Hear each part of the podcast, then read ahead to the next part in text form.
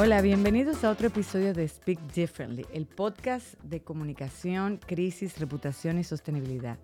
Yo soy Lara Guerrero y tengo el enorme placer de contar con la presencia de un invitado muy especial para mí, un gran amigo que estimamos muchísimo, Juan Pumarol, experto en marketing, gestión de cultura empresarial y planificación. Yo creo que el único defecto que él tiene es que es liceísta, que eso es un hándicap que él tiene, aunque él no lo quiera reconocer. Eh, y vamos a hablar hoy de liderazgo en tiempos de crisis, en este mundo tan convulsionado que estamos viviendo, eh, ante tantos trastornos masivos que han dejado el 2020 y el 2021 y se han generado crisis e incertidumbre en casi todas las organizaciones y los gobiernos del mundo. Ah, hola Juan. Hola, hola Lara y gracias por la introducción y, y por la invitación.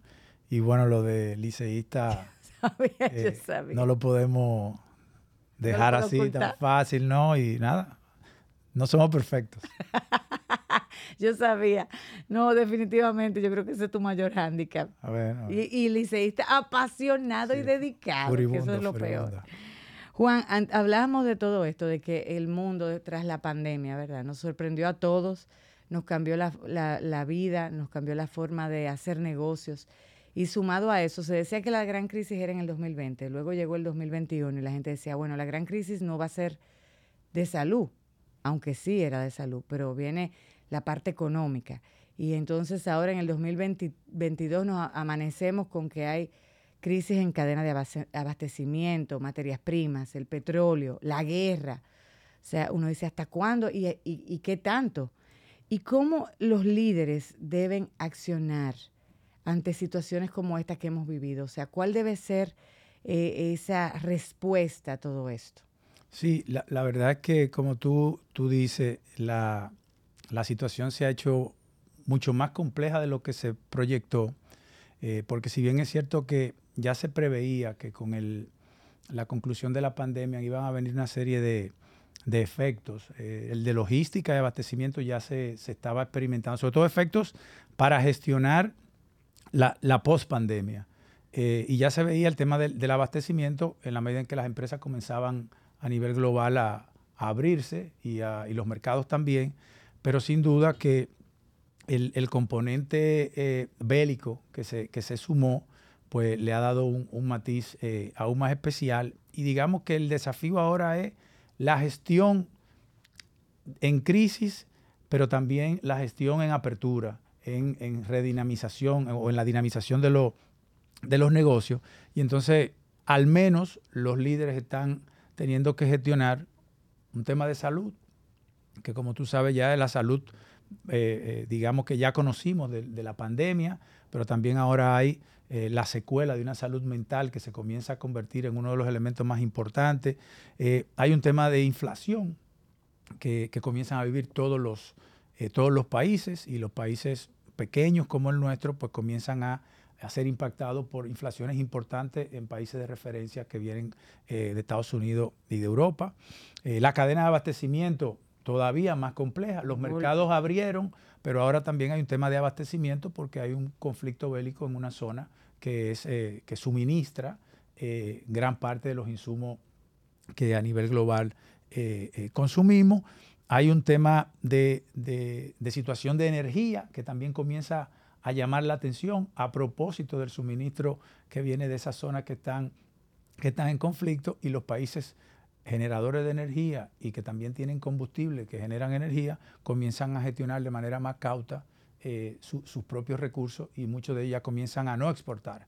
Ahora se habla inclusive de una crisis alimentaria por la no exportación, precisamente porque los bloques más importantes económicos comienzan a restringir sus, sus abastecimientos y ya dicen, bueno, yo no voy a exportar si lo que se está dando es una crisis de, suministro. Y otro elemento importante para hacer el cóctel eh, todavía más incendiario es el tema de la seguridad, que es un resultante de todo ese desafío de salud, salud mental, desempleo, inflación, eh, incertidumbre entonces comienzan a ocurrir ya elementos de inseguridad en, varios países que son referencias muy complejos y que por eso eh, gran parte de ellos se le, se le atribuye a la salud mental. Entonces ese, es un panorama de gestionar en tiempos de crisis, pero también gestionar en tiempos de reactivación y de, de dinamismo de la, de las economías. Entonces, ¿qué, se le está exigiendo, exigiendo a los líderes? Y, esta es la parte, digamos, más, más desafiante. Pues algunos eh, mencionan, entre ellos, el tema de claridad. Tiene que exhibir el liderazgo empresarial, político, eh, comunitario, claridad en, en cuál es la dimensión de la crisis que tiene él, cuáles son los desafíos que tiene su organización, claridad en cuáles son los objetivos que se va a trazar, eh, claridad en cuáles van a ser los roles, quiénes van a hacer qué cosa, claridad en cuáles van a ser los parámetros de medición, en qué tiempo vamos a medir qué cosas que decidimos que lo vamos a, eh, hacer.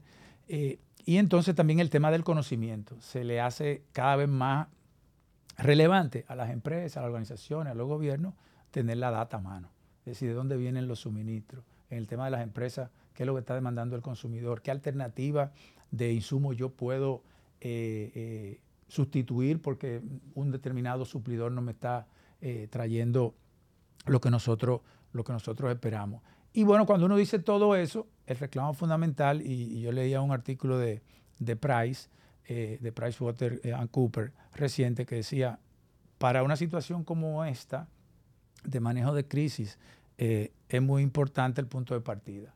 Tenía que haber habido un plan, tiene que haber habido un plan, tiene que haber habido una preparación previa, porque sobre la base de que tú sales a buscar y a establecer claridad.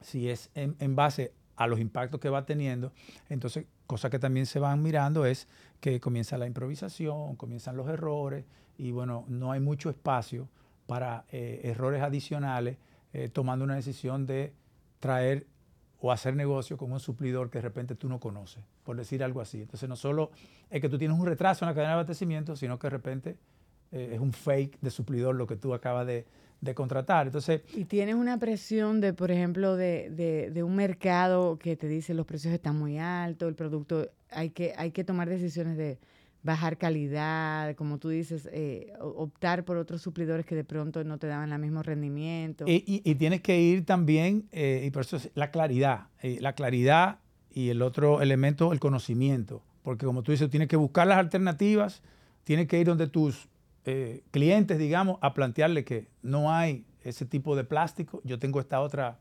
opción, probablemente no es que tú pierdas calidad, sino que vamos a tener otra experiencia del punto de vista de lo que yo te voy a dar, pero él tiene también que consultarlo con sus consumidores finales. Entonces tiene que haber mucha, mucha claridad. Eh, creo que tú traes un tema importante. ¿Y eso le toca al líder o le toca al, a los mandos medios? Bueno, el liderazgo es el que tiene que garantizar que en medio de una crisis, obviamente eh, uno no lo quiere decir así, pero en medio de una crisis, eh, el, el liderazgo, el CEO, es el que tiene que gestionar la incertidumbre gestionar la calma y mandar una, suerte de optimismo. Eso no se puede delegar en, mandos medios. En la medida en que las organizaciones son más robustas en sus, en sus estructuras, pues de alguna manera es más fácil trasladarlo. Pero es el liderazgo el que tiene que marcar la pauta y establecer esa claridad basada en, la, en la información, en el conocimiento. El otro elemento que se le demanda es carácter. Eh, carácter, que a veces uno lo quiere decir de una manera más elegante, dice coraje. Temperamento. Coraje. Eh, y en el buen sentido de la palabra, es incertidumbre. Y ante la incertidumbre no se puede quedar en la organización o en, o en la sociedad una suerte de que, quién, tiene, quién tiene el control. ¿Quién tiene los pantalones? ¿Cuál, es el tamaño de, del daño? Eh, ¿Cuánto más aguantamos? ¿Cuál es la solución? Entonces ahí una de las cosas que también se le demanda es eh, al liderazgo es el carácter, el coraje de tomar decisiones que como tú muy bien dices, a veces son menos certeras, pero tienen que ser rápidas, tienen que ser ya, con un margen de, equivocación y luego se, puede explicar si es necesario la equivocación. Pero el carácter, el otro elemento fundamental, y, tú eres una experta en esto, es comunicación. En medio de la crisis tiene que haber comunicación. Comunicación clara, eh, fluida, transparente, eh, respetuosa eh, y honesta. Eh, ¿A qué nos referimos? Tanto, digamos, la comunicación a lo interno, con tus colaboradores, con tu staff, con tus suplidores, decirle, señores, esta es la dimensión de lo que tenemos, vamos a estar viviendo estos niveles de retraso. esto no va a generar estas quejas. Estamos buscando esto, estas alternativas y hemos tomado esta decisión. Y en el próximo mes vamos a medir esto. Entonces tiene que haber claridad hacia adentro y obviamente claridad también hacia afuera eh, con, los, con los clientes, con sus consumidores, si fuera el caso, con la opinión pública, si aplicara, con los generadores de opinión también para que contribuyan a, crear esa, suerte de, esa suerte de sosiego, decir, sí está pasando, pero estamos haciendo esto, vamos a, movernos en esta dirección, eh, ayúdanos por lo menos a transmitir eh, sosiego en este periodo en el que estamos tomando esta, esta decisión. Entonces, ese otro elemento importante que trae al siguiente capítulo, que es el tema del clima. Eh, esa comunicación es la que va a provocar un mejor o peor clima eh, con tus accionistas, con tus colaboradores, con tu staff o en el caso externo, con tus clientes, con tus suplidores, con tu comunidad. Y eso puede aplicar, esa misma, esa misma referencia y ese mismo accionar, puede aplicar a pequeñas y medianas empresas. Nuestro país está lleno de pequeñas y medianas empresas, o sea, miles. Uno, cuando tú lo ves, esas grandes estructuras tienen esa flexibilidad y tienen esa capacidad de resiliencia que se habla tanto. Pero pueden las pequeñas también amoldarse a eso mismo. Eh, Mira, yo creo que sí, que, tienen la, posibilidad, quizá lo que no tienen es la, preparación, la, eh, la sistematización eh, madura para eh, sentarse a, verlo de una manera tan, digamos, tan académica, pero en el fondo, si uno mira la evolución, vamos a decir, en el mercado nuestro, de cómo la economía se ha activado, se ha reactivado con indicadores importante, eh, incluyendo eh, el mismo tema del turismo, pero cuando recibimos toda esa gente tiene que haber una estructura operativa que le dé comida, que ocurra y todo eso es una cadena de engranaje. Entonces, ha ido ocurriendo. Eh, yo creo que habla bien del liderazgo de, las pequeñas empresas también, que son más dependientes de un, de un solo líder, de un solo dueño, de un, de un, de un núcleo familiar. y yo creo que sí, clara, que, claramente aplicable. Eh, las decisiones son más rápidas en esos casos, los líderes toman sus decisiones, pero, pero ese movimiento lo están, lo están haciendo. Eh, tú hablaste de algo muy importante, tú hablaste de cultura. Y hablamos hace unos años, se mencionaban a los famosos millennials, pero ahora está la generación Z, que alguien me dijo el otro día, la generación Z es mejor que la millennial. Yo no estoy tan segura, ¿verdad? En el sentido no, no, no es crítica, sino que son, eh, es, son, es un segmento que ahora está insertado en el mercado, una fuerza laboral que exige, es mucho más exigente, eh, tiene mayor conocimiento, domina más plataformas a nivel digital y está más informado que otras generaciones como, como yo, por ejemplo, como la nuestra. Eh, y exige que los líderes ya no ven ese liderazgo aspiracional, sino exige que los líderes ejerciten otra, otra manera de, digamos, de, de, encauzar las organizaciones. Sí, Entonces, antes teníamos líderes que había una autoridad, como tú decías, y entonces uno le rendía respeto, eh, había cierto tipo de miedo, ¿verdad? Porque eran liderazgos eh, eh, obsoletos y un poco opresores. ¿Cómo ahora, ante esta incertidumbre, pues, los líderes, tú hablabas de carácter, deben tenérsele, un poquito de ese miedo. Eh, ese miedo es equivalente a respeto o no es igual, o liderar ya bajo ese, esa, ese imperio autoritario que antes que veíamos esos liderazgos autoritarios y opresivos, ya no es lo que estos tiempos demandan.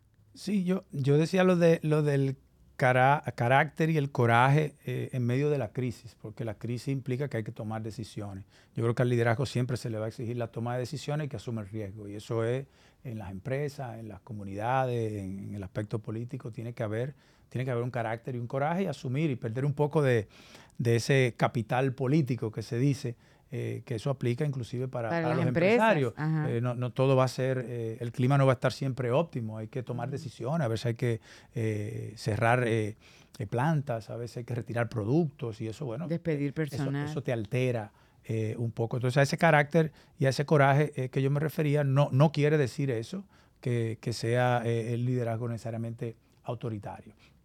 Cada vez menos el, liderazgo, sobre todo para atraer, retener y, hacer crecer talentos con el perfil que, tú mencionas de los millennials o la generación Z, va a estar inspirado en, un liderazgo 100% jerárquico, autoritario, eso ya cada vez menos en, sociedades más avanzadas va generando admiración, ni atracción, eh, ni aspiración a estar formando parte de esas organizaciones. Y eso uno lo va eh, observando en, las posiciones inclusive de alto nivel que las empresas eh, internacionales van incorporando, a veces como una obligación por formar parte de un grupo de, de empresas en particular, que es el tema este del Chief Culture Officer. Eh, eh, cuando se crea este jefe de cultura organizacional, que desde el punto de vista de organigrama tiene el mismo nivel que el de finanzas, el Chief Financial Officer, que el de marketing, que el de operaciones, eh, ya le va diciendo a las organizaciones que hay una preocupación o una ocupación social por entender, gestionar mejor el tema de la cultura.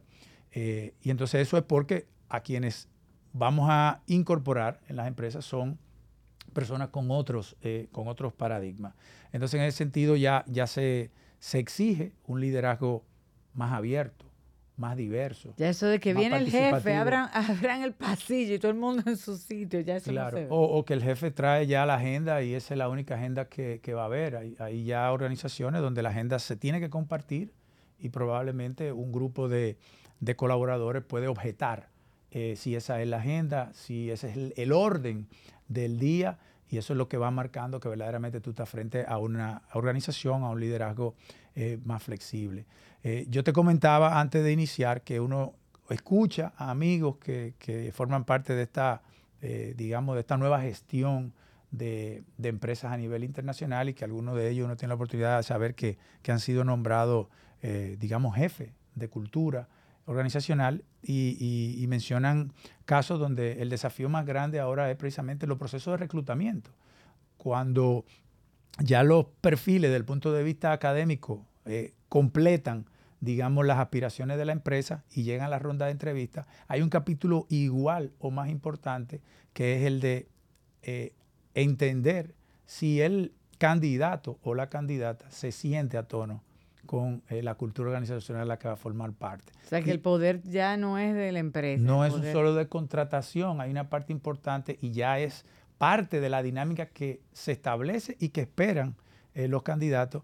Y te decía que a uno escucha con, con cierto asombro que, que, los candidatos dicen, yo, yo le agradezco a usted como Chief Culture Officer que me, que me entreviste, pero yo quiero ir al dueño de esta organización. Usted es un plebeyo. Yo, yo quiero ir al dueño de esta organización porque yo quiero entender cuál es el propósito de esta organización que sabemos que es financiera, que es de consumo masivo, cuál es el propósito que tiene desde el punto de vista de diversidad, desde el punto de vista de integrar a los productores que, que colaboran con los insumos que, que usted hace, cuál es su, su, su propósito, responsabilidad social, más allá del tema, eh, digamos, meramente económico por el cual yo, yo estoy a contribuir. Entonces es un, elemento totalmente nuevo que imagínate desde el punto de vista del liderazgo, eh, implica al menos la apertura de un CEO a tener que eh, reunirse probablemente con un programador o con un analista financiero o con un ejecutivo de marketing, un gerente de marketing. No, y con, y con una diferencia, una brecha generacional, cultural, que tú dices,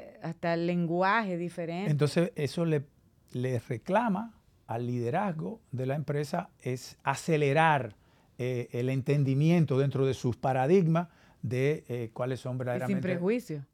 Cuáles son los los temas que les interesan. Y ahí entran todos estos temas de, ¿cómo te digo?, de diversidad, de responsabilidad social, de sexo, de religión, eh, de, liderazgo, que ya se habla de liderazgo virtual y liderazgo presencial. O sea, los líderes a nivel internacional, luego de este tema de la pandemia, uno de los grandes debates que tienen es la deserción de empleados porque no aceptan y no están dispuestos a aceptar volver a trabajar 100% eh, de manera presencial. Sin embargo, también se ha identificado que hay un, un liderazgo que sufrió tanto en la pandemia que sus paradigmas lo están llevando a exigir casi, a establecer el relacionamiento y la vida presencial. Y, y, entonces, bueno, ahí también hay un tema de salud mental, quizás afectando el liderazgo, pero hay un debate importante en que hay un liderazgo presencial y hay un liderazgo virtual que es eh, eh, otro de los aprendizajes de la, de la pandemia. Y tú, y tú mencionaste algo muy interesante, que es diversidad e inclusión. Eh, en nuestra experiencia, de pronto aquí todavía no hemos llegado a esos niveles. Aquí estamos un poquito limitados y creemos que la diversidad e inclusión es solamente con la mujer. Pero en otras culturas y en otras, digamos que en otras, en otros países, diversidad e inclusión, el espectro es inmenso. Entonces se habla a nivel de etnia, ¿verdad? Eh, se habla también hasta preferencias sexuales y ya es un must, o sea, es un riesgo tan alto. No, se habla de gente con dificultades motoras. Así eh, es. Que también tú, tú lo puedes incluir en... Entonces uno dice, bueno, y está comprobado que las organizaciones que son más diversas, hay mayor creatividad, hay mayor rendimiento, productividad, dinamismo, son más rentables. Dicen que las que son, eh, son lideradas por mujeres son, en Estados Unidos se ha visto, eh, tenemos ejemplos y cartas de presentación donde son mucho más, como ellos dicen, profitable, que son rentables. Eh, pero en, nuestro país y en, Latinoamérica eh, ese, ese, concepto de diversidad e inclusión ha sido ya más limitado y encapsulado en lo que es la mujer. Sin embargo, vemos muchas empresas dando esos pasos. Vamos, somos y, y declarándose, autodeclarándose, somos diversos e inclusivos. ¿Tú crees que eso también, así mismo, cuando inició la sostenibilidad, esto puede ser ahora un tema de moda y romper esos paradigmas a nivel interno exige un liderazgo, así mismo, con carácter, con determinación, con una visión, con una decisión y que también tienen que asumirlo como tal que es necesario? ¿O tú crees que eh, todavía en, Latinoamérica y tu experiencia eh, aquí y, y a nivel regional es algo que está en pañales y es por concepto de moda como ese greenwashing que tú quieres ponerte como la etiquetica de que te vean bien. Sí, yo, yo, yo creo, siendo honesto, que uno ha visto, por lo menos en nuestros países, eh, las dos cosas. Quienes se toman el tiempo para dimensionar esa diversidad, eh, entender cuál es, digamos, el capítulo de diversidad eh, con el cual ellos, igual que el de sostenibilidad y de responsabilidad social, con el cual ellos están más asociados el que le puede generar eh, mejores resultados o peores resultados y tratar de identificar si, si, en su organización esa diversidad tiene que ver más con un tema étnico, con un tema religioso, tiene que ver con un tema de capacidades, eh, para entonces establecer los planes y comenzar a rodar un, un cambio de cultura eh, sostenible, orgánico, consistente y entonces que le dé la credibilidad.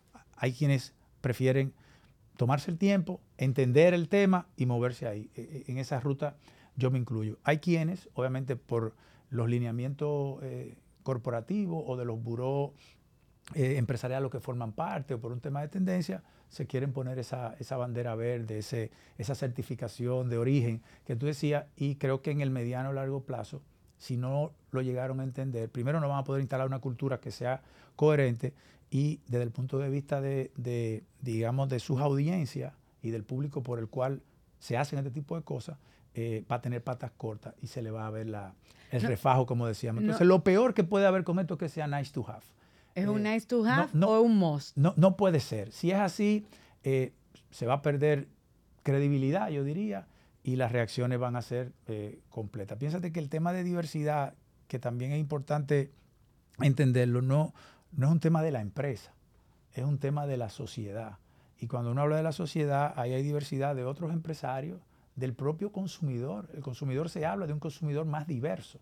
Es el consumidor el que mira hacia la empresa y trata de ver si la empresa a la cual yo le doy la preferencia de consumir su producto o servicio tiene un nivel de diversidad mínimo.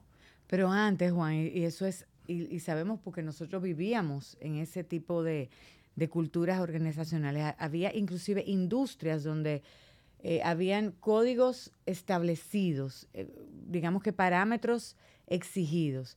Eh, en el sector financiero, para poner uno, tatuajes no eran permitidos. Llegar, por ejemplo, esta, el afro no era permitido. Los rizos. Hombres, los rizos, hombres con, con aretes, y también las mujeres. Recuerdo Yo, yo tuve una experiencia, eh, no con una institución financiera, sino con una persona de un cuerpo diplomático.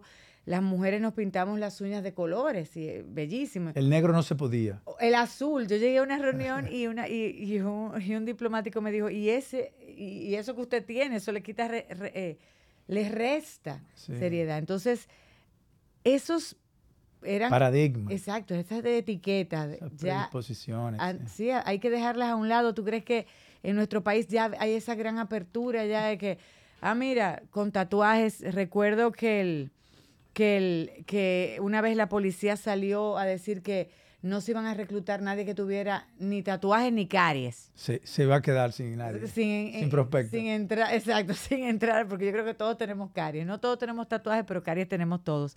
Entonces, ¿cómo ¿Eso sí, tú crees que ha variado un poco en nuestro país? Yo, yo creo que todavía no, nos queda mucho por, avanzar. Yo creo que cada vez más eh, la discusión se va, se va llevando a cabo. Eh, yo creo que no tiene, eh, no tiene escapatoria. Reitero, el, el consumidor, la generación que está subiendo, ya no es un, un mero, no toma decisiones puramente por la comunicación, por la publicidad, por los premios que se sacan algunas empresas, por eso de que soy la empresa más admirada. Ya, ya ese nivel de admiración y de decisión a consumir productos y servicios eh, es de una perspectiva más diversa. Y eso lo va marcando la generación que tú acabas de mencionar, las millennials, los centennials. Son generaciones que esto que estamos hablando no le genera ningún tipo de paradigma. Piénsate, yo tengo un hijo de 15 años eh, y su núcleo eh, esa gente no tiene paradigma, esos chicos no tienen paradigma de tatuaje, ni de pelaje, ni de color. Eh, ellos son creyentes del talento, del performance, de, la, de la coherencia eh, de actuación. Y pueden ser tan críticos con uno bien puesto, por decirlo en términos normales, que no sea coherente o que tenga un mal performance, como con uno súper estereotipo desde el punto de vista anterior que también haga lo propio. O sea, ese tema del tatuaje, el pelaje, el color, la ropa. Tal, y bueno, y, todo el mundo eh, del deporte, eh, más que el propio mundo empresarial y el de las marcas, el mundo deportivo, el mundo artístico, eh, los nuevos códigos, la nueva conjugación de frases, de verbos, ha hecho que, eso, que esa generación verdaderamente sea diversa. Diversa no porque anda buscando, sino diversa por la cantidad de información que consume. Y en la medida en que estos jóvenes consumen una cantidad de información tan variada, desde cosas súper estructuradas hasta pruebas, porque prueban cualquier cosa. Si algo le llama la atención, porque la forma en que fue empaquetada, precio, packaging, comunicación, funciona a la vuelta de, una transacción eh, por internet o de un delivery, lo prueban. La cantidad de comida, que prueban esta generación con la que uno está trabajando. Es que tú dices, ¿de dónde tú pediste hoy? De tal sitio y del otro sitio. ¿Y ese sitio dónde es? Coreana, que no sé. Eh, entonces, eh, esa diversidad de consumo, esa apertura a probar, esa apertura a dar oportunidades a quien sea, sin lugar a dudas, está llegando a la, mesa de los, de los líderes y, y no habrá mucho espacio eh, para eh, eh, construir liderazgo y mantenerlo. y sobre todo reclutar gente nueva, porque la gente que tú tengas ahora te puede funcionar, pero biológicamente va a desaparecer. Entonces, no puede ser un nice to have y nueva vez cae en el liderazgo identificar cuál es su nivel de diversidad correspondiente a la etapa en que está su empresa, tampoco puede ahora hacerse el más diverso, porque no lo va a poder hacer creíble, no va a poder, ni, ni quien se lo esté exigiendo se lo va a creer. ¿Dónde cae ese nivel de apertura y es responsabilidad del liderazgo eh, establecer esa cultura que permee en la organización, eh, que permee en la sociedad para hacerla consistente. Si el liderazgo no lo asume y lo que hace es que viene desde un, desde un departamento, eh, probablemente de comunicación o de corporate affairs, que hay que tener un sello Green Diversity, bueno, eso se pondrá ahí, se publicará en una revista, pero le, irá generando una eh, mala eh, reputación en el, mediano plazo, yo entiendo. Mira, y hablábamos de que obviamente somos humanos todos, pero a los líderes se les exige más y pensamos que los líderes son, a veces endiosamos a los líderes y no creemos que son, o sea, no entendemos que son seres humanos y que están hechos imperfectos, eh, ¿verdad? Llenos de debilidades, de ansiedades, eh, no tienen el conocimiento de todo y que cometen errores. Es bueno y válido cometer errores. De los errores se aprende, de los fracasos y los tropiezos uno se levanta y aprende. Está en esta, después de esta pandemia, están los líderes prestos a escuchar, a, decir públicamente, primero escuchar, usted se equivocó, cometió un error, la embarró. Y están prepios, eh, eh, eh, propios, o sea, propicios o prestos. Abiertos, sí. Sí, a decir, es verdad, me equivoqué, y a decirlo públicamente. ¿Qué riesgo tienen me equivo decir públicamente, por ejemplo, un líder político o un líder de una gran empresa, me equivoqué? Esto, da, esto muestra una señal de debilidad, de falta de capacidad, falta de carácter, como tú decías, o es lo correcto? Mira, yo, yo pienso que a veces hay líderes que construyen una imagen y una reputación en base a su ultra fortaleza y ultra eh, eh, no penetrabilidad y ultra no equivocación. Y bueno, eso, eso también tiene patas cortas, porque cuando lleguen los momentos como, como los que han llegado ahora, que siempre van a llegar de crisis en una organización donde tú puedes tener una cantidad de sucursales y pasó un incidente en una sucursal X ya eso te generó eh, un sistema, un, tema de crisis, de reputación, obviamente el manejo de las redes sociales, que también tiene una serie de oportunidades te, establece un cierto posicionamiento en un periodo de tiempo eh, muy rápido y ya eso es una crisis. Si, el liderazgo y la reputación está concentrado en, esa ultra fortaleza, en esa, en esa falta de comunicación, pues te, la juega, te la juega en contra. Yo, yo pienso que no hay de otra.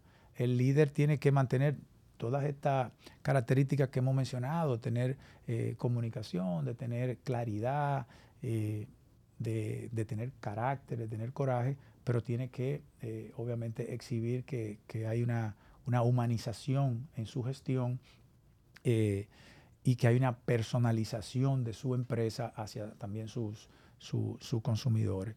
Eh, yo creo que cometer un error y, reconocerlo es más rentable si se hace a tiempo, si se hace de manera auténtica, si se dicen cuáles son la dimensión de que ese error tuvo, eh, qué se está haciendo con eso, cuáles van a ser los canales por los que se le va a dar seguimiento, eh, tiene mucho mejor retorno que, hablar mentiras, que no hablar, que dejar que, se difundan los mensajes que, la gente especule.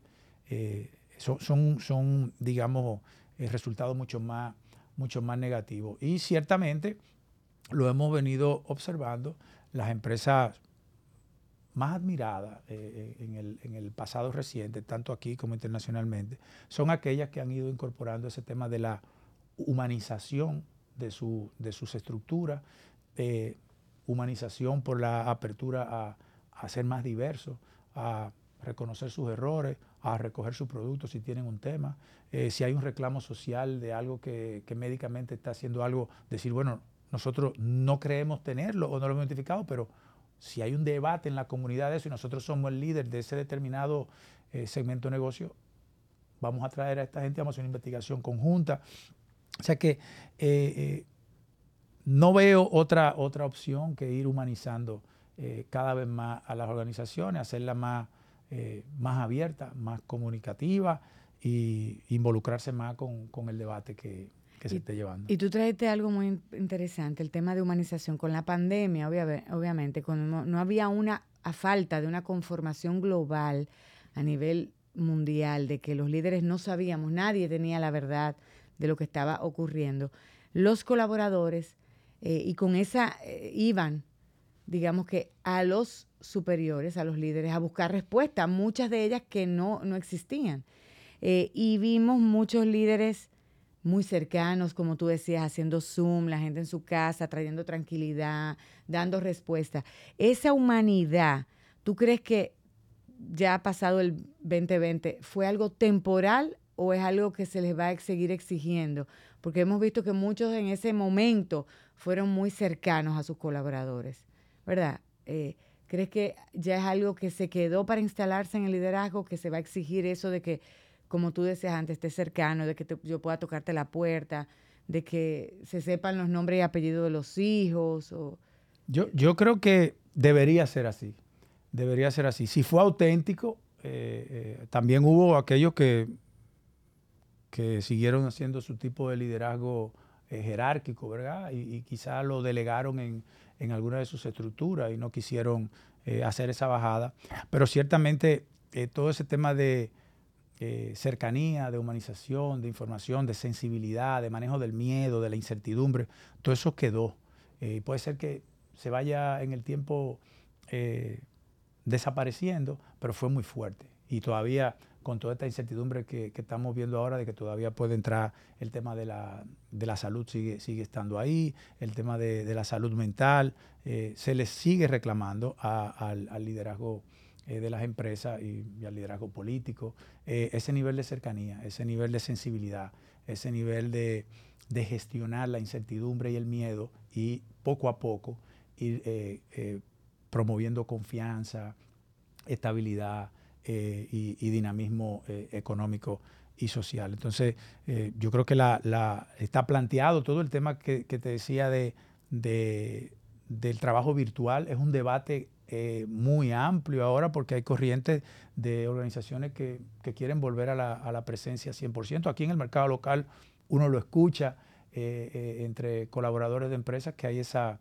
esa discusión de empresas 100% locales y empresas que tienen también eh, directrices que vienen de, de, la matriz eh, internacionalmente. Y hay un debate, hay un debate en, si el tema de la virtualidad es solamente un tema de eficiencia por la pandemia o es que también, eh, y, hay quienes lo, lo, piensan así, generó un nuevo estilo de llevar a cabo tu, tu vida, de tener un espacio más, más eh, más cómodo, si se quisiera, en el que tú te sientes más a gusto, eh, donde hay eh, sectores y segmentos profesionales que no entran, no cogen corte, como dicen, dicen, volver a la oficina, no es negociable.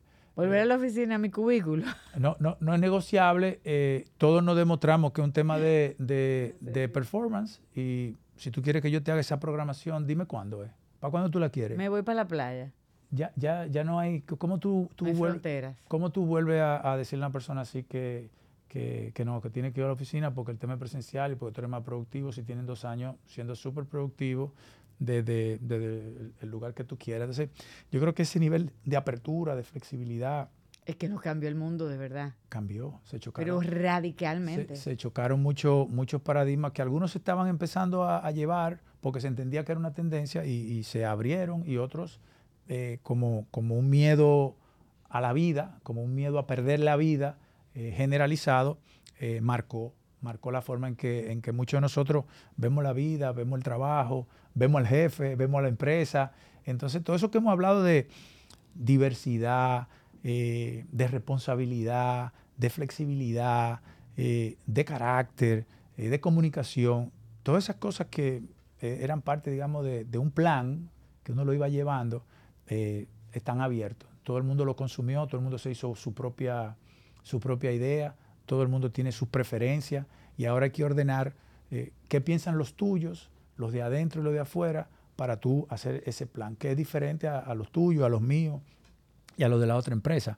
Entonces, sin duda, eh, estamos gestionando crisis y estamos gestionando eh, digamos, reactivación económica. Nada fácil. Tú, tú, mencionaste un componente que para mí tú sabes que es, mi área de, de, donde mi oficio, que es la comunicación. Muchas veces en crisis, eh, obviamente, hay una, digamos que un, o digamos que un, mandato de que tú sacas tu carta más fuerte o como dicen vulgarmente, tu viga.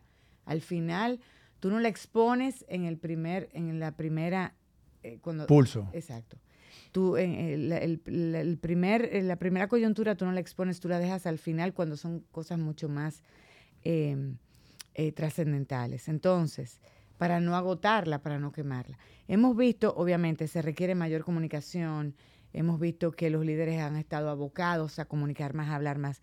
Ahora, ¿qué tú opinas de esa saturación de comunicación? Antes tú veías al jefe o al jefe político, al presidente, al líder, como tú dices, comunitario, tú lo veías en escasas situaciones y cuando hablaba era contundente.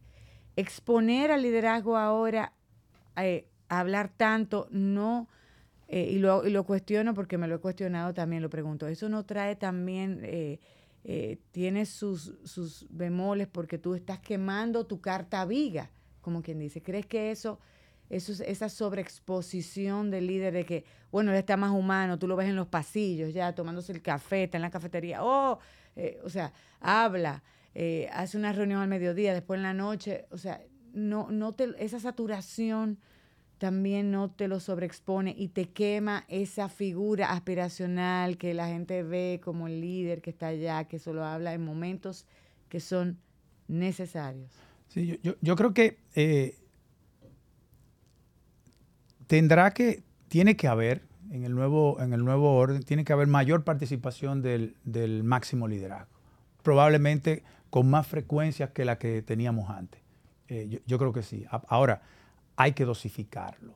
Eh, hay que dosificarlo. Y ahí es donde hablábamos de si es un nice to have o, es un plan o es una estrategia. Eh, en, la, en las nuevas situaciones, yo creo que, que tiene que haber el liderazgo primario, tiene que tener más presencia en lo político, en la, en la empresa, en las comunidades, en la ONG, tiene que verse. Porque la sociedad, como, como dije al principio, las audiencias también se hicieron más diversas y quieren creer, quieren escuchar el propósito desde el poder. Yo quiero escuchar al que tiene el poder planteando el propósito para darle eh, algún, algún aval real. Entonces, eso, eso cada vez más yo creo que va a provocar que la alta gerencia, el alto eh, liderazgo político, empresarial, tiene que, buscar sus espacios para hablar. Eso de estar aislado eh, y dejarlo a las especulaciones o a la ansiedad, eh, ya, ya no va a dar tanto rédito como daba en el pasado. Ahora, para eso tiene que haber un plan, tiene que haber una estrategia y se tienen que ir creando estructuras de apoyo confiables, preparadas, eh, disponibles eh, para también hacer esa vocería que tú conoces muy bien.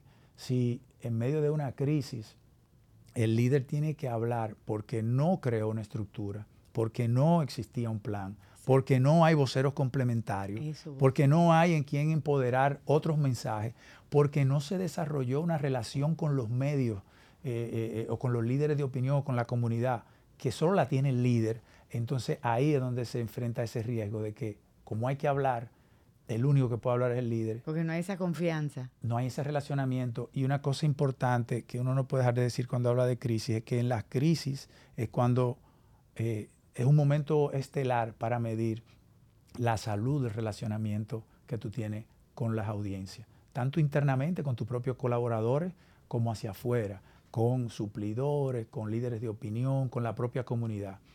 En medio de una crisis, ahí tú mides eh, cuán consistente ha sido eh, el nivel de construcción de relaciones y aquellos que no han hecho una buena construcción o que esa relación ha estado solamente eh, asociada al líder, es eso lo que obliga a que un líder entonces tenga que comenzar a hablar de, temas que a veces uno dice, mira, no, corresponde, es un tema de segundo piso, es un tema de tercer piso.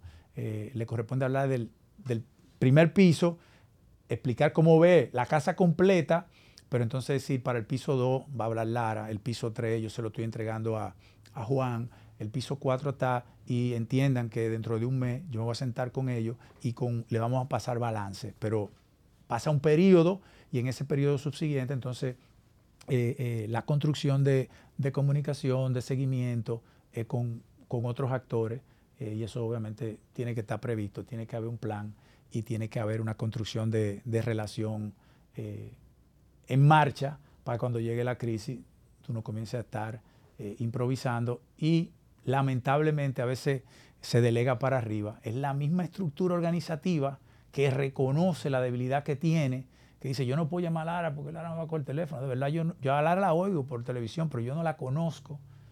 Nunca se hizo una actividad, nunca se... Entonces, a veces son, y esta parte también creo que es honesto decirle, a veces eh, los líderes no tienen de otra. A veces se delega para arriba, a veces su propia estructura le dice, salga usted. el único que puede hablar es usted. Ellos nada más le creen a usted. No hay falta de confianza, credibilidad. Es usted. Entonces, también, digamos, aunque eso es criticable, eh, también hay que reconocer otra vez el coraje. El líder, sabiendo eso, a veces no es que no lo sabe, sabiendo que se va a desgastar, sabiendo tal, dice, pero lo decíamos ahorita, ¿y si no hablo? ¿Y si hablo mentira? ¿Y si mando a Lara que no tiene relación tal? Entonces a veces no es tan fácil decir, se está sobreponiendo, está hablando mucho, eh, está perdiendo eh, aspiracionalidad, scarcity, ¿verdad? Ganas de verlo después, no hay de otra. A veces tú reconoces que no hay de otra y, te toca a ti. Y le toca al líder eh, brillar y le toca al líder también eh, coger los FAO. Entonces no es fácil. Lo importante es entender eso y, construir estructuras que te permitan gestionar, eh, que es lo que tú dices, el capital de, un líder, la admiración, que a veces es el de él, el de ella, el de su empresa, el de su portafolio de productos, el de sus accionistas. no, es, no, es, una papa fácil la que tienen los los líderes hoy. Como dice el meme, tenía que decir si se dijo. Juan, lamentablemente ya se nos agotó el tiempo. Cuéntanos dónde la gente se puede comunicar contigo, puede saber de todas tus iniciativas y todo eso. Bueno, nosotros estamos en las redes, estamos en redes sociales, o Juan Pumarol en todas las redes sociales, o nuestra empresa de consultoría en planificación estratégica, posicionamiento, branding, que se llama Brand Masters, también está está en, la, en las redes sociales y mi correo, si me quieren, como el de, el de la defensa civil, mi correo personal, eh, jpumarol.brandmasters.com.do. El celular no se lo voy a dar. Pero, no, porque está, pero casi, un fan club llamando. Casi, o sea que no, gracias a ti, Lara, por, por este espacio y, nada, te deseo muchísimo éxito y siempre un, un placer. este tema da para hablar mucho más. Así es. Amigos, y a nosotros nos puedes seguir a través de Speak Differently. Estamos en Instagram, estamos en Twitter, estamos en todas las plataformas. Asimismo, puede ver esta, eh, esta contribución, escucharla a través de Apple Podcasts, Spotify y en YouTube. Será hasta la próxima oportunidad. Bye bye.